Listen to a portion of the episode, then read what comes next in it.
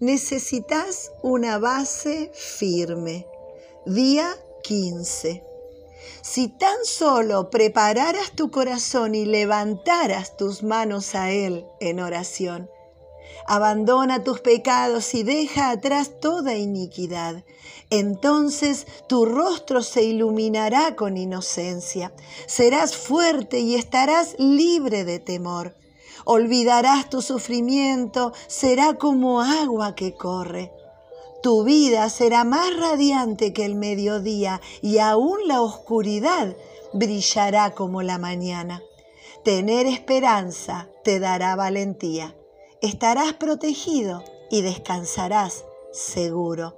Job capítulo 11 versículos 13 al 18. En Isaías 54 la nación de Israel había perdido una guerra contra Babilonia, donde fueron llevados cautivos y permanecerían durante 70 años.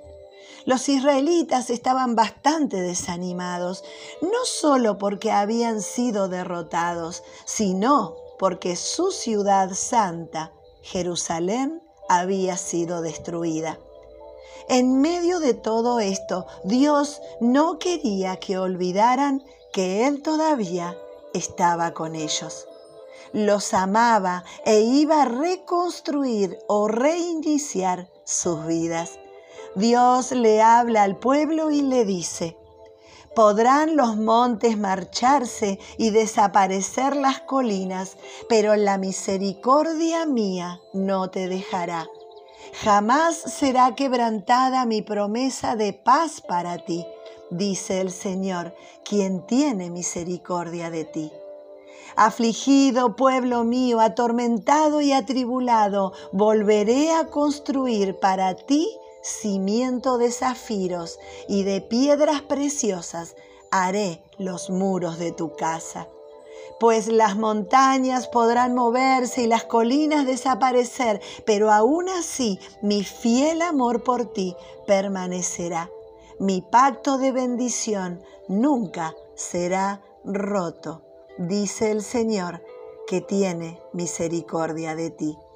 Isaías capítulo 54, versículo 10 y 11.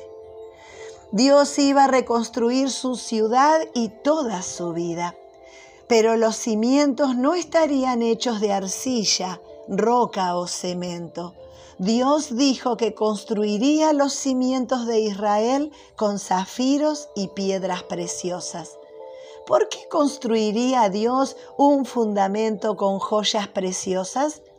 Porque cualquier otro tipo de base puede pudrirse o deteriorarse, pero los zafiros y las piedras preciosas duran para siempre.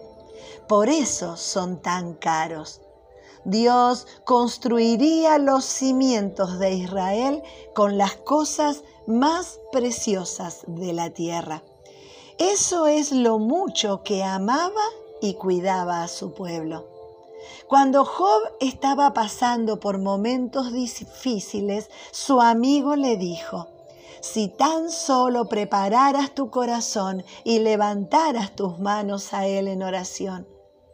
Ten esperanza, te dará valentía, estarás protegido y descansarás seguro. Si necesitas hacer un gran cambio en tu vida, necesitarás una base sólida y solo vas a encontrar ese fundamento en Dios, quien te ama y se preocupa por tu vida. Abandona el pecado y la basura en tu vida que te impide enfocarte en Dios. Entonces podrás vivir lleno de esperanza, avanzando con valentía y brillando más que el sol. Para reflexionar, ¿qué significa enderezar el corazón con Dios, como dice Job capítulo 11? ¿Por qué necesitas una base sólida cuando estás haciendo un gran cambio en tu vida? ¿Cómo te da coraje edificar tu vida sobre el fundamento de Dios?